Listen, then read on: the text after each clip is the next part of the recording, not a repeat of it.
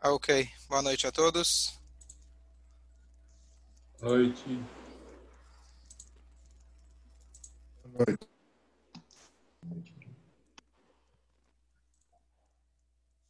Ok. Eu queria pegar hoje um trecho do Talmud que é, acho super interessante. Uma parte, na verdade, do Talmud de Shabbat, página 130. Eu vou abrir com vocês aqui, quem quiser acompanhar.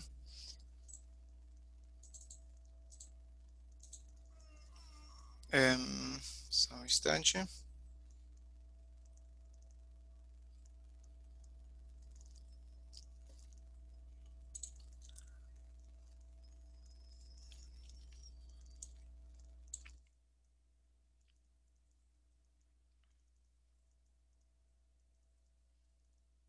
Ok.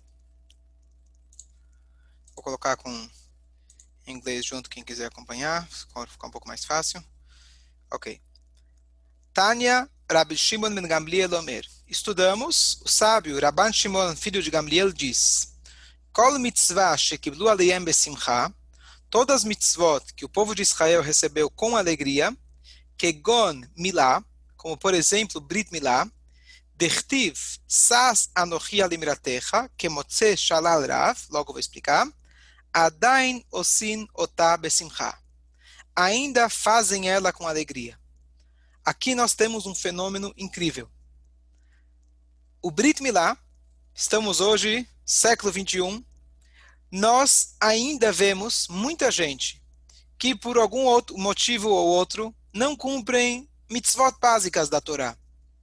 Mas quando se trata do Brit Milá, como que meu neto não vai fazer Brit Milá? Meu filho não vai fazer Brit Milá? As pessoas fazem questão de fazer um Brit Milá nos seus filhos. Qual é o motivo desse fenômeno? Então, aqui a Gemara, que foi escrita quase dois mil anos atrás, ela diz para gente que quando Hashem deu essa mitzvah de Brit Milá, o povo aceitou ela com alegria. E já que essa mitzvah foi aceita com alegria, eles mereceram que essa mitzvah se perpetuou. E olha que coisa incrível. Às vezes temos mitzvot que são talvez mais muito mais agradáveis, atrativas. Se eu dizer, bom, talvez para alguns ficar bêbado em Purim, são mitzvah que seria legal talvez para alguns, mas não está tão popular assim. Dançar em Simchat Torah, em Sukkot, acho mais agradável, mais legal mas não é todo mundo que vem na festa. Brit Milá, uma grande parte do nosso povo faz questão de cumprir o Brit Milá. Qual é o motivo para isso? Aqui a Gemara contou para gente. Já que essa mitzvah foi aceita com alegria. Continua a Gemara dizendo para gente o Pasuk Sas Anochi Alimratecha. Esse versículo aqui é um versículo dos Salmos, número 119, e quem está falando é o rei Davi. Uma coisa curiosa de que, na verdade, todos os salmos, cada um deles tem uma história por trás. E a gente só lê os salmos, a tradução, é, às vezes a gente não tem ideia do que está se tratando. Quem pegar o livro dos salmos, aquele branco, que tem a tradução do português, aquele da é, livraria, da, da editora Chabad Lubavitch do Rio de Janeiro, Lá em cima ele tem sempre uma frase pequena, o Charles pode confirmar, contando um pouquinho da história daquele salmo. Se a gente estuda o, o, o livro dos profetas, é, o livro de Shmuel e Melachim, ele conta para a gente as histórias que estão por trás. Então, qual que é a história dessa passagem? Então, a tradução é Sasa nohi alimratecha. Eu estou rejubilando, eu estou contente com a sua palavra, Deus, a sua palavra se refere à sua mitzvah, se refere ao Brit Milá, que motze shalal rav, como alguém que encontra um grande tesouro. Qual que é a história? Então, na verdade, uma vez David Amelech, ele estava na casa de banhos. E ele estava nu. De repente, ele ficou muito triste. Ele percebeu que no momento que ele estava sem roupas, ele também estava sem nenhuma mitzvah. Ele não estava estudando Torá, que ele estudava a Torá dia e noite. Ele não estava rezando a Deus ou fazendo salmos. Não estava ajudando alguém fazendo uma mitzvah. E ele ficou desesperado. Ele falou: será que eu estou desconectado de Deus nesse momento? Até que de repente ele olhou e ele se lembrou do seu Brit Milá. E ele se tranquilizou. eu tenho uma mitzvah comigo que ela é inseparável. Sasanohia limratecha. Quão alegre eu estou com a sua palavra. Existe uma mitzvah que ela é inseparável de mim e por isso eu estou alegre. Tfilin é um momento específico. Torá é um momento específico. O Brit Milá está conosco sempre. Um parêntese super interessante, que existe uma discussão é, teórica, mas com suas consequências práticas, de qual é a mitzvah do Brit Milá. Será que a mitzvah do Brit Milá é fazer o Brit Milá? Opção número 2. Será que a mitzvah do Brit Milá é não não ter o prepúcio em sua pele? E segunda e terceira coisa, será que a mitzvah é apenas naquele momento que você ou cortou ou você deixou de ter? Ou a mitzvah, ela continua a cada instante da sua vida? Você vai dizer, bom, qual que é a diferença? Na hora que eu corto, eu estou cortando, eu estou deixando de ter o prepúcio e eu estou sempre com ela ou não. Qual é a diferença? Então a diferença, na verdade, se uma pessoa já nasceu, como a Moshe Rabbeinu, se ele já nasceu de Brit Milá. Ele já nasceu, já teve o Brit, ele já não, não tem o prepúcio. Será que ele não precisa fazer nada? Ou talvez ele precisa pelo menos tirar uma gotinha de sangue. Se a mitzvah é fazer o Brit Milá, ele não fez. Mas se a mitzvah é não ter o prepúcio, ele não tem. Então, sobre isso tem vários legisladores que discutem a respeito. Mas a outra coisa que a gente vê dessa história é de que essa mitzvah de fazer o Brit Milá não é uma mitzvah única e pontual. No momento que você faz o Brit Milá, esse, essa mitzvah está constantemente valendo como mitzvah a cada instante da sua vida. E por isso o rei David ficou extremamente contente. Essa é a primeira parte da, da Gemara. Continuamos agora para a próxima. Se alguém tem uma dúvida? Eu tenho, Rav. Só um minutinho. Também tenho, Rav. Então, só um minutinho aqui. Eu também tenho uma pergunta. Opa! Toda mitzvah que a gente faz, ela causa uma conexão eterna com Deus. Uma única mitzvah que você fez uma única vez na sua vida, você causou um impacto eterno. Porém, mesmo que você tenha esse impacto, então, bom, se eu coloquei tefilim ontem, então não preciso colocar hoje, porque já fiz esse impacto. Não. Cada momento que eu estou fazendo a mitzvah, realizando ela novamente, eu estou gerando mais impacto. Então, essa é a diferença do Brit Milá. O Brit Milá, eu estou gerando, entre aspas, conforme essa visão que eu expliquei agora, que é uma mitzvah constante, a cada instante eu estou fazendo uma nova mitzvah. É, só para dar um parênteses, também existe uma discussão sobre o seguinte: nós temos mitzvot positivas e mitzvot negativas. Não matar, não roubar, não mentir, etc. Então, agora, estou dormindo, não estou fazendo nada, estou sentado no sofá assistindo televisão. Será que eu estou neutro ou a cada instante eu estou cumprindo a mitzvah de não matar, de não roubar. Então tem uma discussão. Alguns dizem que eu só cumpro a mitzvah de não roubar quando surgiu uma oportunidade de roubar. Quando surgiu uma oportunidade, uma situação onde talvez alguém iria cometer, Deus nos livre, um assassinato, e eu não, e eu não fiz. Então, em relação às mitzvot, lota se existe essa discussão. Mas em relação ao Brit Milá, como eu falei, conforme essa dedução dessa passagem do David, a cada instante nós geramos uma nova luz, uma nova conexão com Deus. A mulher é, não tem a mitzvah do Brit Milá, e como todas as mitzvot que a mulher não tem, é porque ela não precisa dessa mitzvah. Não quer dizer que alguém que não tem uma mitzvah constante, por exemplo, o Brit Milá, ele não está conectado com Deus o tempo todo. Ele está, vamos dizer, vou dar um exemplo agora num homem. Um homem que não tem Brit Milá, por exemplo, um Yehudi, ele está sempre conectado com Deus. Ele tem uma parte de Deus dentro dele. A mitzvah vem trazer à tona essa conexão. Então, o homem, ele precisa de uma mitzvah, ou várias mitzvot, para expressar a sua alma.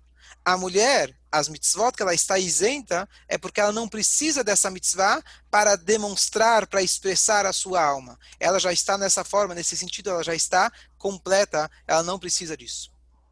A, a pergunta sua na outra vez foi diferente. A, a, a pergunta agora é a seguinte: se você não escolheu fazer o Brit Milá, fizeram em você, É interessante que no, nas, nos é, Arahaman, quando a gente tem a Seudá, a refeição depois do Brit Milá, tem um Birkat Amazon, e no meio do Birkat Amazon a gente faz várias frases que começam com Arahaman, o misericordioso. E a gente faz várias frases é, aludindo ao Brit Milá. E uma delas tem uma alusão clara de que quando você faz o Brit Milá no seu filho, você retroativamente reafirmou o seu compromisso do Brit Milá. Porque realmente, quando fizeram em você, não foi você. Impossível você fazer em você mesmo com oito dias. Mas quando você faz no seu filho, então aí você reafirmou o seu compromisso retroativamente, que se fosse você mesmo naquele instante, você teria feito exatamente o que fizeram em você. É, mas de qualquer jeito. Então, mitzvah, um filho homem. Calma, calma, muito bom. Então, é, na situação que você não tem um filho homem, é, então o que acontece, na verdade, a mitzvah, essa é uma mitzvah que você precisa de uma parceria. A mitzvah, na verdade, recai sobre o pai a obrigação sobre o pai fazer. E caso o pai não fez, recai sobre a comunidade. E caso a criança cresceu e ninguém fez, ele tem aí sim, quando ele já tiver consciência, a obrigação de fazer nele mesmo. Então é uma situação que é, a realidade não permite que você tenha a mitzvah sobre você mesmo. Então, em algum momento lá na frente, mesmo que você não teve é, um filho homem, etc., essa justamente como eu expliquei da outra vez, o Brit Milá, ele expressa justamente a nossa conexão com Deus que está acima da sua escolha, está acima da sua lógica. Então, por isso, quando você vai perceber, você já está conectado com Deus. A nossa Torá nos ensina que nós e Eudim estamos conectados com Deus independente da sua escolha. Você é judeu? Queira ou não.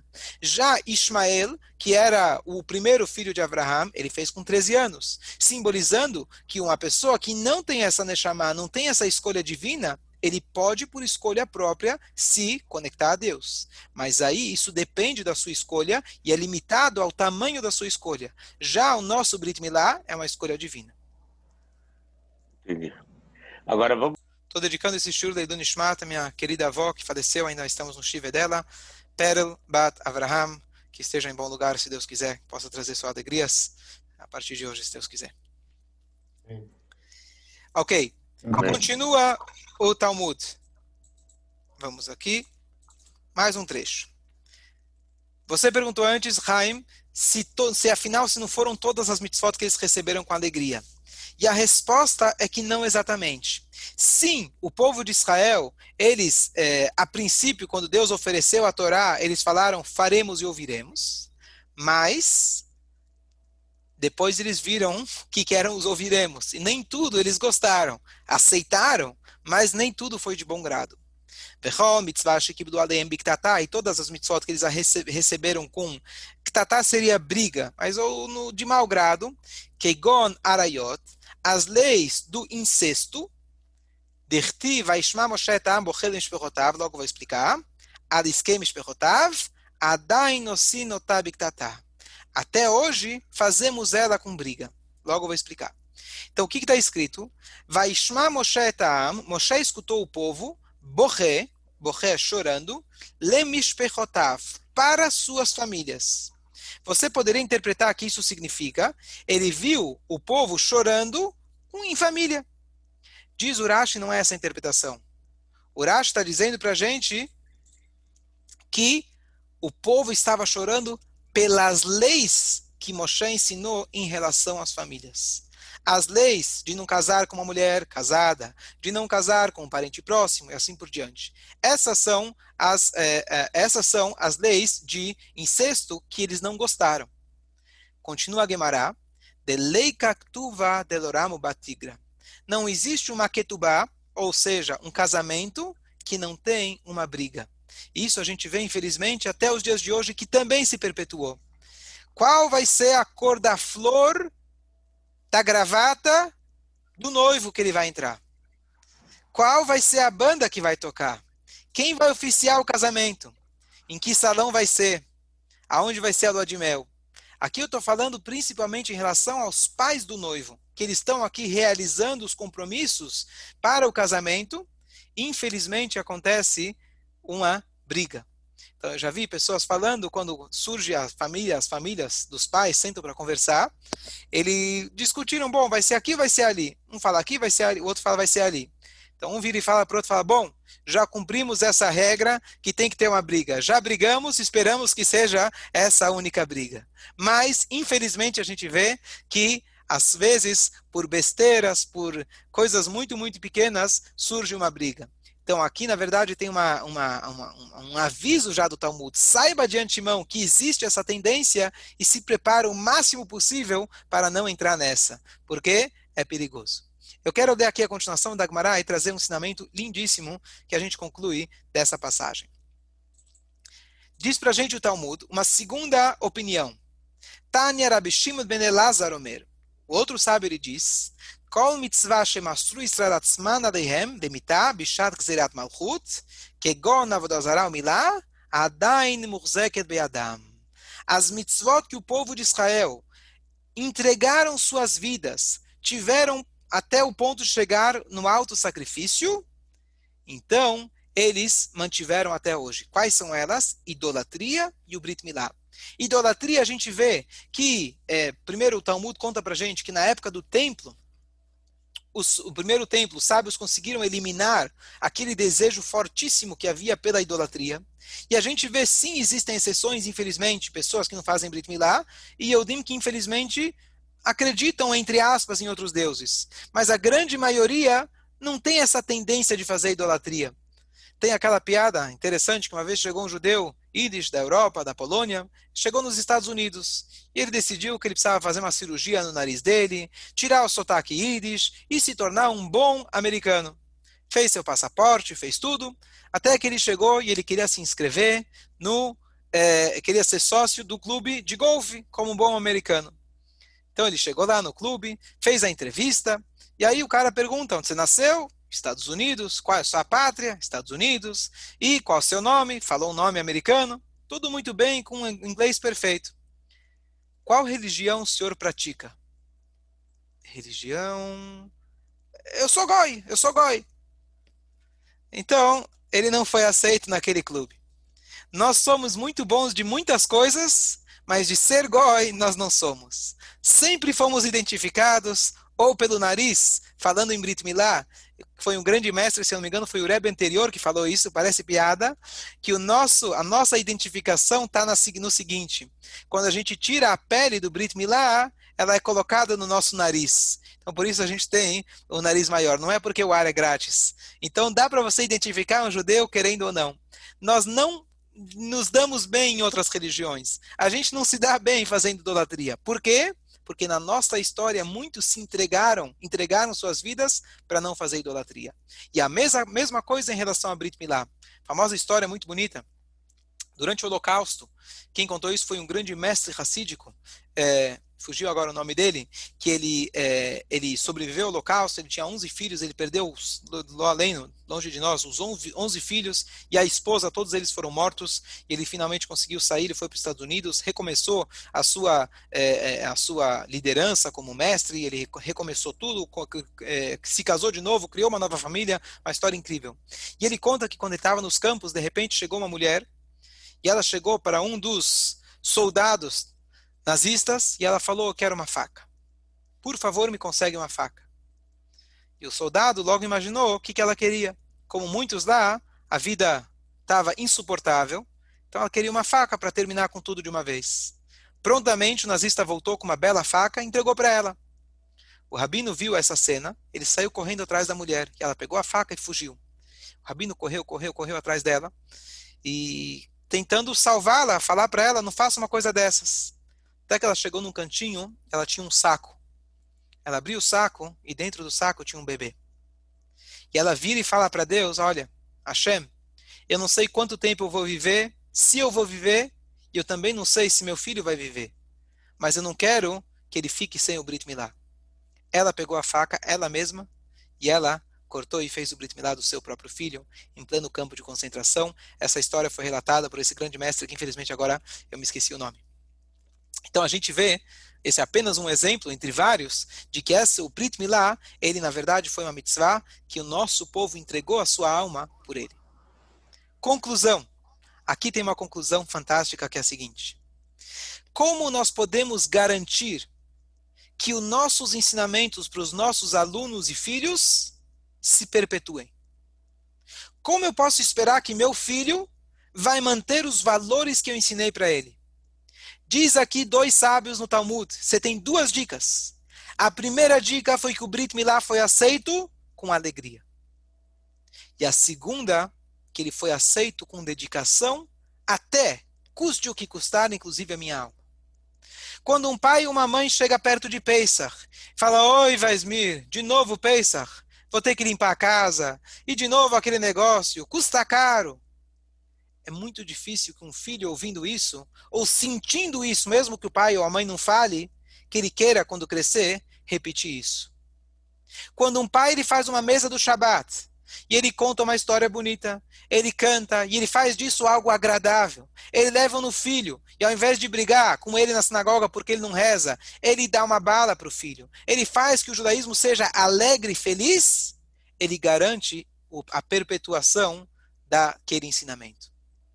Uma outra coisa que também em paralelo pode ser ou e, melhor ainda, quando um filho vê que para o pai isso é um valor absoluto, ele não abre mão não é do tipo que quando o filho atende o telefone, o pai fala: Olha, não pode mentir, mas diz que eu não tô. Manda dizer que eu estou dormindo. Tá certo? Então, naquela hora, você estragou todos os anos de educação.